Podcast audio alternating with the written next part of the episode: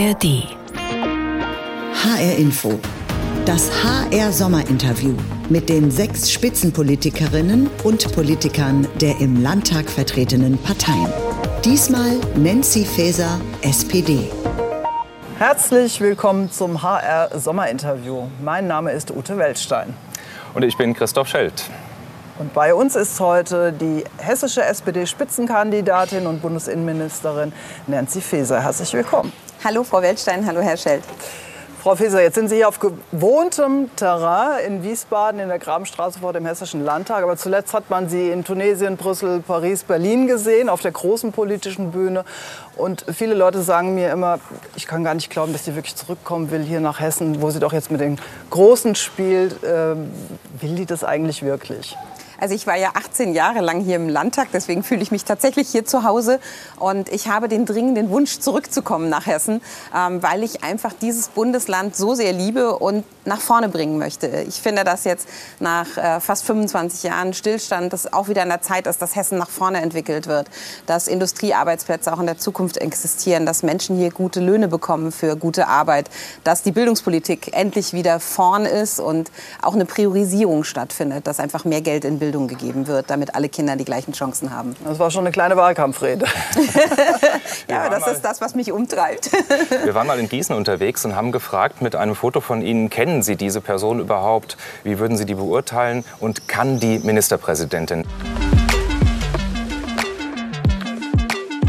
Kennen Sie die Dame? Schon mal gesehen, aber ich wüsste jetzt nicht, wer das ist. Nee. Kennen Sie die Dame? Nein. Wenn ich so gucke, die alte Familienministerin vielleicht? Ja, das ist die Nancy Faeser. Welchen Eindruck macht die Dame auf Sie? Keine Ahnung, solide. Ich finde, sie sieht eigentlich recht sympathisch aus. Also, wenn ich sie jetzt auf der Straße sehen würde, würde ich mir denken, ist bestimmt eine nette Person. Ja, sympathisch wahrscheinlich schon, muss ich sagen, aber das reicht mir alleine nicht. Ich finde, sie hat so einen freundlichen Eindruck. Ob die jetzt kompetent ist, also finde ich, dass man das durchaus hier nicht sagen kann. Sie hat ja in der Landespolitik schon Jahrzehnte eine Rolle gespielt. Von daher ist sie in allen relevanten Themen sicherlich drin. Ich traue ihr das, was ich mir wünsche, nicht zu. Und ich finde sie auch nicht charmant genug, mit den Bürgern umzugehen. Kann Frau Faeser Ministerpräsidentin? Nee, leider nicht.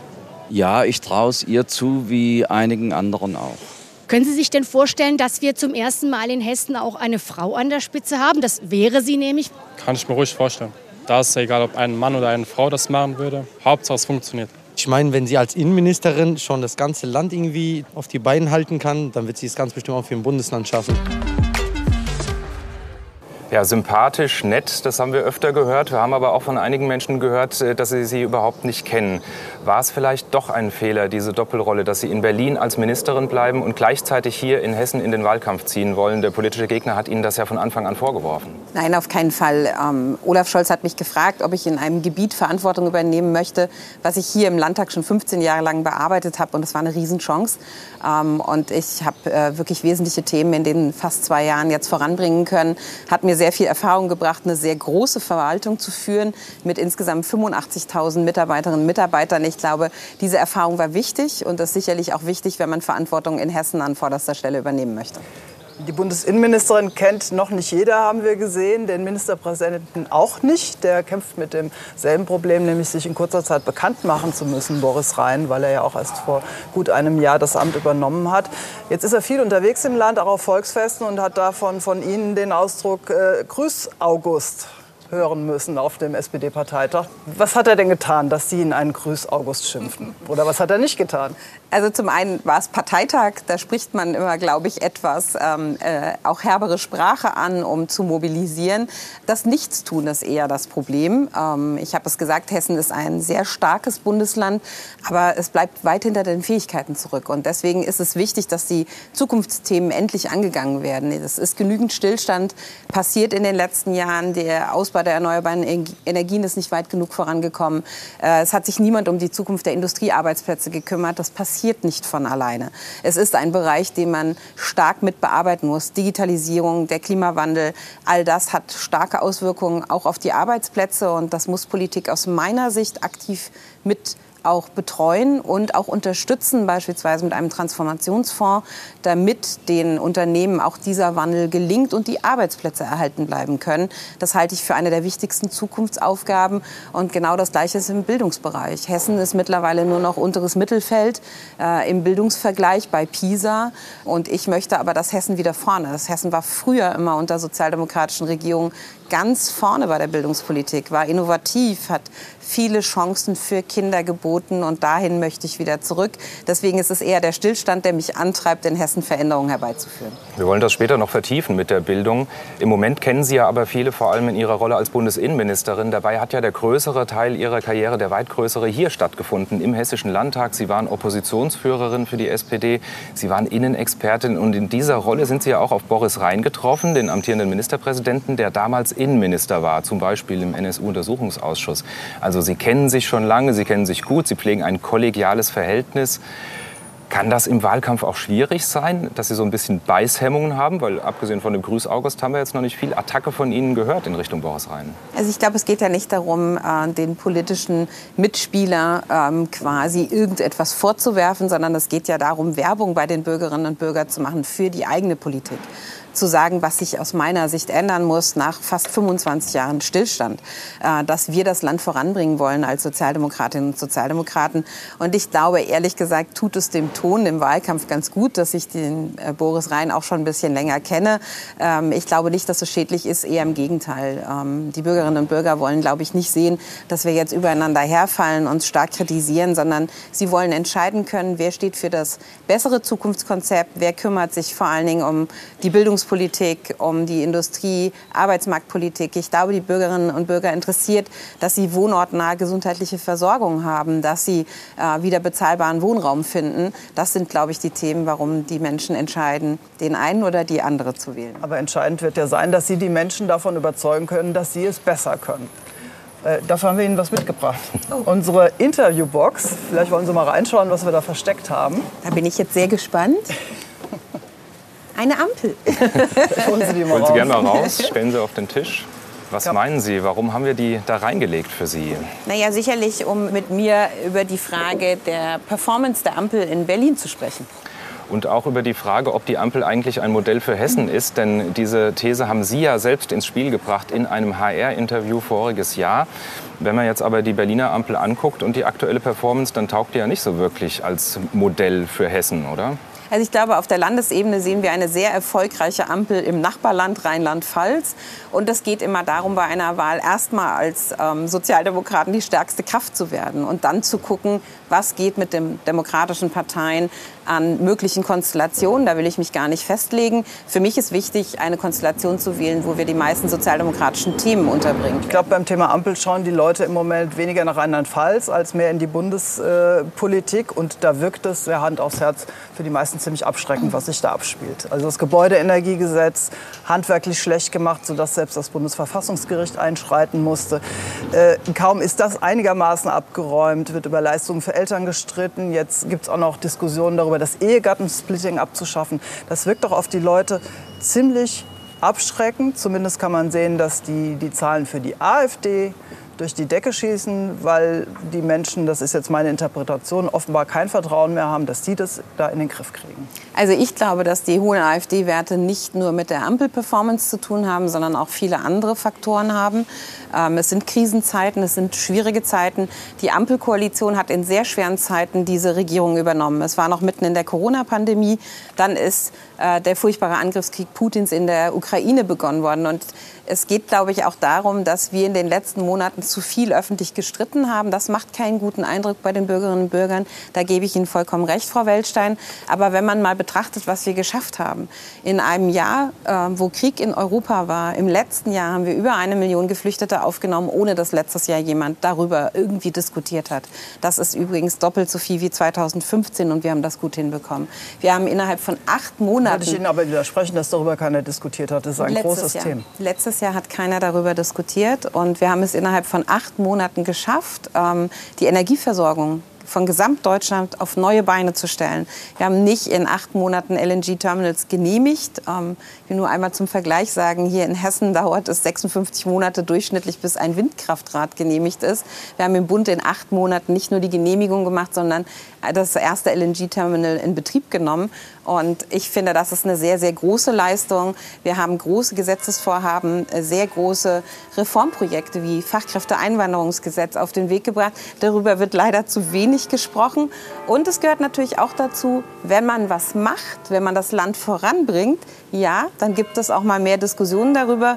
Mir ist aber lieber, das Land wird vorangebracht als Stillstand. Packen die Ampel mal weg, damit hier ein bisschen Platz ist und wir über andere Themen reden können.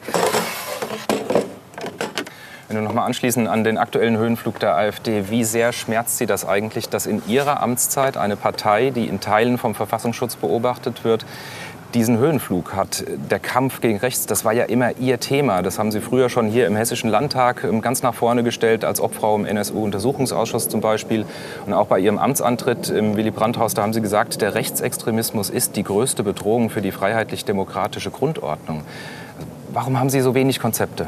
Also es schmerzt mich natürlich und es ist nach wie vor so, dass der Rechtsextremismus die größte Bedrohung ähm, für die demokratische Grundordnung ist. Und dass die AfD jetzt so stark ist, ist natürlich zum einen darauf zurückzuführen, dass es zu viel Diskussionen gab in den letzten Monaten in der Politik. Es ist aber auch darauf zurückzuführen, wir haben vielfältige Krisen. Ich glaube, die Menschen sind sehr müde, dass sie aus einer Corona-Pandemie kommen, ähm, wo es sehr, sehr viele Einschränkungen im persönlichen Leben gab. Schulen waren geschlossen, man konnte nicht mehr zur Arbeit gehen, manche haben ihren Arbeitsplatz verloren. Und als man dann dachte, die Pandemie ist weitestgehend überwunden, ist der Krieg in der Ukraine ausgebrochen. Putin hat diesen furchtbaren Angriffskrieg in der Ukraine geschaffen. Es kamen sehr viele Geflüchtete zu uns. Wieder eine Anstrengung für Menschen. Und ähm, dann die Energiekrise. Lebensmittelpreise sind in die Höhe gegangen, Heizkosten gestiegen. Ich glaube, dass das sehr, sehr schwierig war für die Bürgerinnen und Bürger, über diese Phasen zu kommen. Und ist es immer noch. Ich glaube, je mehr gute Sozialpolitik wir machen, wir haben beispielsweise das Bürgergeld angehoben, das Wohngeld angehoben, das sind Themen, die jetzt in den Vordergrund gestellt werden müssen, die soziale Leistung. Und das Aber gilt übrigens Wenn ich Sie da unterbrechen darf, Ebenen. hier im Hessischen Landtag, da ist in dieser Woche der Lübcke-Untersuchungsausschuss zu Ende gekommen. Und es heißt immer in den Sonntagsreden, alle demokratischen Kräfte, die müssen gemeinsam zusammenstehen. Ja, jetzt ist es hier in dieser Woche aber nicht mal gelungen, einen gemeinsamen Abschlussbericht zu entwerfen, sondern es sind mehrere Fassungen jetzt veröffentlicht worden diese Woche. Das ist doch eigentlich ein Armutszeugnis, oder? Was ich gesehen habe, war auch nicht gut. Jetzt äh, kurz vor der Wahl, dass es da leider nicht gelungen ist, einen gemeinschaftlichen ähm, Abschlussbericht zu machen. Aber dazu gehört natürlich auch die Fehlerkultur, auch mal einzugestehen, dass man vielleicht was falsch gemacht hat. Und der Sozialdemokratie ist das nicht so äh, schwer gefallen, weil wir haben im NSU-Untersuchungsausschuss auch noch ja weit zurückgeguckt bis in den Zeiten, wo Sozialdemokraten an der Regierung waren und waren sehr selbstkritisch auch unterwegs. Und ich finde, das gehört zur Aufarbeitung immer dazu. Und Transparenz, das war auch nie ein Vorteil hier. Äh, seit die CDU regiert, ähm, war Transparenz nie ein ähm, Aspekt, der ähm, tatsächlich auch gewährt wurde, was man ja an dem langen Schließen der NSU-Akten auch sieht. Ich will noch mal zu einem Bereich kommen, für den Sie auch verantwortlich sind und der im Moment, glaube ich, eine große Rolle spielt in der Bevölkerung, Migration. Ähm, und die sich auch in ihren unschönen Ausprägungen gezeigt hat hier in Hessen, unlängst in Gießen. Das Eritrea-Festival, was völlig aus dem Ruder gelaufen ist, sehr viele verletzte Polizisten, eine Sache mit Ansage. Es gab im Jahr zuvor schon Krawalle dort und trotzdem hat das Festival stattgefunden. Wenn Sie Ministerpräsidentin wären in Hessen, würde das nächstes Jahr wieder stattfinden? Ich würde es versuchen, nicht stattfinden zu lassen. Die Stadt Gießen hat es ja schon Sie hat es probiert versucht, erfolglos. Erfolglos ist vor Gericht anders entschieden worden. Ich glaube, das muss man unterscheiden. Man kann das Eritrea-Festival in Gießen nicht als Maßstab für die Zuwanderung nehmen, weil wir sehen beim Eritrea-Festival, dass einige eingereist sind, um auch Straftaten zu begehen. Ich glaube, das muss man mehr im Blick haben. Trotzdem wird da ein fremder kommt. Konflikt auf hessischem Boden Genau, ausgetragen in und die. Leute sind darüber sehr erbost. Genau, zu Recht. Und das darf auch nicht mehr passieren. Ich meine nur, dass man auch noch mal genauer im Vorfeld hingucken muss, wer reist ein, ähm, um dann auch möglicherweise Straftaten zu begehen. Ähm, und das ist völlig inakzeptabel. Und ich habe ja auch gleich in erster Reaktion gesagt, dass dort Polizeibeamtinnen und Be ähm, Beamte verletzt wurden, ist nicht tragbar. Ähm, das wird der Rechtsstaat niemals akzeptieren. Und ich habe mich gleich hinter die Rettungskräfte gestellt, auch noch mal gedankt dafür, dass sie einen schweren Einsatz hatten. Das darf sich nicht wiederholen. Es gibt auch andere Konflikte auf deutschem Boden, äh, die von Flüchtlingen, migrantischen äh, jungen Männern vor allen Dingen äh, hervorgerufen werden. Gerade aktuell macht es Schlagzeilen, was in den Schwimmbädern vor sich geht, dass junge Männer mit Migrationshintergrund randalieren, äh, Frauen angreifen, sich nichts mehr sagen lassen. Es sind, wir, wir sehen zunehmend Konflikte, die hier ausgetragen werden und die wir eigentlich nicht haben wollen. Und Sie tragen als Innenministerin einen Teil der Verantwortung dafür. Wie wollen Sie das in den Griff kriegen? Also erstmal muss bei den Ausschreitungen, die es jetzt in den Schwimmbädern geben, der Rechtsstaat hart handeln. Das heißt, man muss auch mit Polizei vor Ort sein. Und was wichtig ist, bei jugendlichen Straftätern schnell aburteilen. Das ist immer wichtig, dass man die Strafe sehr schnell spürt. Ähm, ich glaube, man muss noch mal sehr genau unterscheiden. Das, was dort in den Schwimmbädern in Berlin gerade passiert oder auch passiert ist an äh, den Silvesterkrawallen, wo es ja ganz üble Angriffe auf Rettungskräfte und Feuerwehr und Polizei gab, was wirklich sehr stark zu verurteilen ist. Das sind Menschen, die sich sogar in ihrem Ehrenamt für andere einsetzen. Das ist nicht akzeptabel, aber das sind nicht neu zugereiste, sondern das ist im Wesentlichen die dritte Generation von Menschen, die hierher mal eingewandert sind. Und das da macht sind, es ja nicht besser. Nein, aber da sind große Fehler passiert in der Integration und das haben wir zum Beispiel jetzt auch schon anders aufgesetzt. Menschen, die hierher kommen, kriegen quasi ab dem ersten ähm, Tag Zugang zu Integrationskursen. Und das ist auch richtig so. Wir leben in, mitten in Europa. Es ist keine rein deutsche Entscheidung, wer hierher kommt und wer nicht. Wir haben Asylgesetzgebung, wir haben Menschenrechtskonventionen, sodass wir auch verpflichtet sind, Menschen aus Bürgerkriegsregionen ähm, aufzunehmen, die an Leib und Leben bedroht sind. Und ja, es sind schwierige Zeiten. Es muss klare Grenzziehungen geben. Wir wollen nicht, dass diese Konflikte hier bei uns ausgetragen werden. Schwierige Zeiten, sagen Sie. Wir haben die Menschen in Hessen gefragt, wie sie das Thema eigentlich aktuell wahrnehmen. Und wir haben das in Gießen gemacht, also da, wo es auch vor gut einer Woche diese Randale gegeben hat.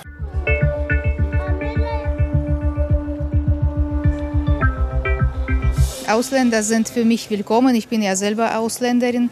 Aber ich bin schon der Meinung, dass äh, Menschen einfach hier sich entsprechend an die Regeln und an die Gesetze dieses Landes anpassen müssen und auch äh, sich selbst versorgen müssen. Weil viele kommen hierhin, die können nicht mal lesen und schreiben, geschweige irgendwie sich mit Demokratie oder Recht, Rechtsstaatlichkeit oder sich auszukennen.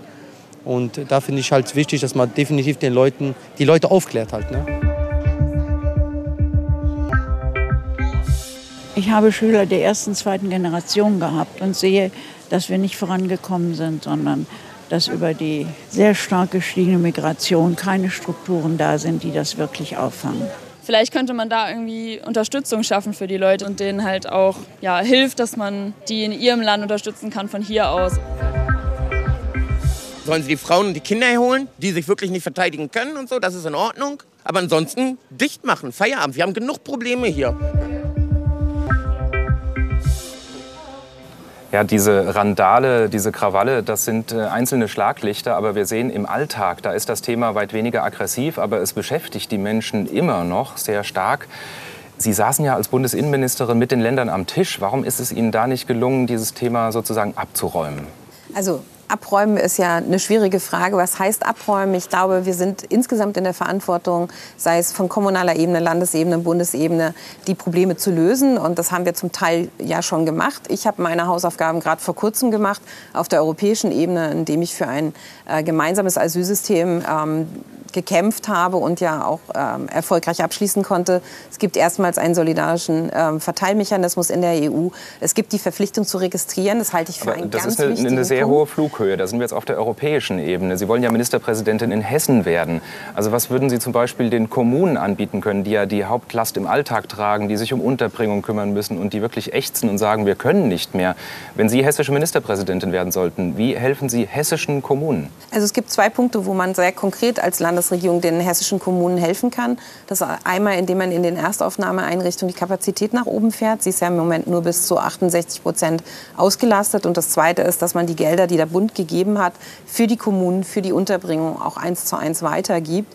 Ähm, auch da gibt es ein, ein großes Defizit noch im letzten Jahr. Und auch in diesem Jahr gibt es die Ankündigung, dass nur die Hälfte der Gelder weitergegeben werden soll. Insofern ist das eine sehr konkrete Hilfe. Die Landesregierung sagt, sie gibt sowieso so viel Geld aus, äh, dass sie da mehr tut, als sie eigentlich müsste. Das sieht man ja, dass sie Gelder zurückhält im Gegensatz zu manch anderen Bundesländern. Insofern kann das nicht ganz stimmen. Ähm, und was wichtig ist, glaube ich, und das machen ja gerade die Bundesländer gemeinsam mit dem Bundeskanzler in der Ministerpräsidentenkonferenz, dass ein ähm, Finanzschlüssel jetzt gefunden wird bis November, der dann immer gilt und sich danach richtet, wie viele Geflüchtete sind da. Und dann wird ausreichend Geld für die Unterkunft, für die Unterbringung, für die Versorgung gezahlt. Und ich glaube, das ist wichtig und richtig, dass man darüber nicht mehr diskutiert, sondern dann, genau wie eben in dem Beitrag, auch die Alltagsthemen aufgreift. Nun äh, könnte man ja sagen, äh, wir haben jetzt viele junge Menschen hierher bekommen, die uns bei einem anderen Problem helfen könnten, beim Fachkräftemangel oder auch allein beim Mangel an Arbeitskräften. Nun wissen wir aber, nicht jeder Syrer, der hierher kommt, ist auch Arzt, wie es am Anfang fast mal zu vermuten war. Wie wollen Sie die denn äh, ins Arbeitssystem integrieren? Äh, äh, kann man aus diesen Flüchtlingen, die wir hier haben, Fachkräfte machen? Es sind, ja, ja es sind ja sehr viele der Geflüchteten mit hohen auch Kompetenzen gekommen ähm, und hatten es bisher sehr schwer, auf den Arbeitsmarkt zu kommen. Wir haben jetzt mit unserem Fachkräfteeinwanderungsgesetz ja auch einen Spurwechsel geschaffen. Das heißt, schon gut integrierte Asylbewerberinnen und Asylbewerber, die hier leben ähm, und die eine Qualifikation oder eine Fähigkeit mitbringen. Sie haben ja gerade gesagt, wir haben zu Recht ja nicht nur Fachkräftemangel, sondern auch Arbeitskräftemangel, können dann jetzt in den Arbeitsmarkt übergehen. Ich halte diese Veränderung für extrem wichtig und ich glaube, es gehört auch zur Akzeptanz der Bürgerinnen und Bürger dazu, dass wenn Menschen hierher fliehen, dass sie dann auch arbeiten können müssen. Und dafür haben wir jetzt die Weichen gestellt, dass sie früh auf den Arbeitsmarkt können und für ihren eigenen Lebensunterhalt auch sorgen. Ein weiterer Schlüssel, um was gegen den Fachkräftemangel zu tun, ist ja auch die Bildung, ein landespolitisches Thema par excellence. Jetzt weiß ich aber als Vater von zwei schulpflichtigen Kindern im Grundschulalter, Sie haben ja selber einen Sohn in der Grundschule, da liegt in Hessen ganz viel im Argen. Digitalisierung, Stundenausfall, Ganztagsbetreuung, vieles läuft da nicht so, wie es laufen soll. Jetzt hat die amtierende hessische Landesregierung 4000 Stellen geschaffen für Lehrerinnen und Lehrer, aber sie kriegen sie einfach nicht besetzt. Das wäre doch bei Ihnen auch nicht anders, wenn Sie hier Verantwortung im Land tragen würden, oder? Naja, man muss erst mal sehen, wie schaffe ich denn die Rahmenbedingungen, damit es auch Anreize dafür gibt, nach Hessen zu kommen. Das ist für mich die erste Voraussetzung. Wir konkurrieren natürlich mit den anderen Bundesländern. Und hier gab es natürlich 25 Jahre kein Kümmern darum. Äh, man hatte ja die demografische Entwicklung gesehen. Man wusste ja, wann die Lehrerinnen und Lehrer in Pension gehen. Man hätte also früher damit anfangen müssen. Das ist etwas sehr Ärgerliches. Ich glaube, man muss jetzt für die Übergangszeit sehen, dass wir ähm, auch Kräfte von außen bekommen, die diese Lücken im Moment schließen. Wir müssen dafür sorgen, dass noch mehr Studienplätze im Bereich gerade des Grundschullehramtes angeboten werden. Wenn ich sehe, wie hoch der NC in Hessen ist für ein Grundschullehramt, nämlich ein ganz hoher, obwohl wir so viele neue Kräfte in dem Bereich brauchen, dann müssen wir die Studienplatzkapazitäten eben erweitern und neu einstellen. Und dann kann es auch gelingen, wieder die besten Kräfte für Hessen zu haben und die Fachkräftemangel zu schließen. Aber es ist viel mehr, Sie haben es angesprochen zu Recht, was im Argen liegt. Ähm, wir haben im Moment ein sehr frühes Selektieren der Kinder. Wir müssen ihnen mehr Zeit geben, sich zu entfalten. Wir brauchen zusätzliche sozialpädagogische Kräfte für die Schulen, um auch die Themen gewährleisten zu können. Und es braucht mehr Ressourcen in dem Bildungsbereich. Ich bin fest davon überzeugt, dass man umpriorisieren muss, dass wir verpflichtend auch ähm, lange Ganztagsbetreuung hinbekommen in den Grundschulen. Da liegt noch so viel im Argen in Hessen. Deswegen kann man dann wiederum auch nicht auf den Arbeitsmarkt, weil äh, die Betreuungszeiten fehlen. Wir haben einen sehr starken Knick immer noch nach der Betreuung in den ähm, Kindertagesstätten, wenn man dann die Kinder in die Grundschule gehen, äh, dass die Kinder nicht alle einen Betreuungsplatz finden. Und das ist natürlich für die Elternteile, die dann zurückstecken müssen, wiederum ein Rausgehen aus der Arbeit, obwohl wir so dringend jede Arbeitskraft brauchen dieser Tage. Ministerpräsident Rhein hat der SPD vorgeworfen, sie wolle ähm, das gegliederte Schulsystem abschaffen und die Einheitsschule. Ich habe es gar nicht in Ihrem Wahlprogramm gefunden. Ist es so? Machen Nein, das? das ist nicht so. Das machen wir nicht. Ja, Frau Faeser, noch knapp drei Monate bis zur Landtagswahl und wir haben hier mal Glückskekse oh, mitgebracht. Die sehen aber schön aus. Sind die selbst gebacken? ja, ja. Man braucht ja nicht nur ein gutes Programm im Wahlkampf, sondern auch das Quäntchen Glück. Das stimmt, da haben Sie vollkommen recht. Darf Vielleicht suchen Sie mal einen aus und gucken, was für ein Spruch drin ist und was, ob Sie damit was anfangen können. Okay. Dann mache ich den Wir mal wissen jetzt selber nicht, welchen Sie erwischt haben. das ist doch spannend. Oh. Wenn jeder nur an seine Wähler denkt, ist nicht an alle gedacht. Das stimmt. Finde ich einen sehr zutreffenden Spruch, weil es geht um alle Bürgerinnen und Bürger und es geht um die Menschen in Hessen und deren Leben zu verbessern. Dafür werde ich mich einsetzen. Insofern passt der Spruch ganz gut. Vielen Dank für das Interview, Frau Faeser. Ich danke Ihnen. Vielen Dank. Dankeschön. Das war das HR Sommerinterview mit Nancy Faeser, SPD. Auch zum Anschauen in der ARD Mediathek.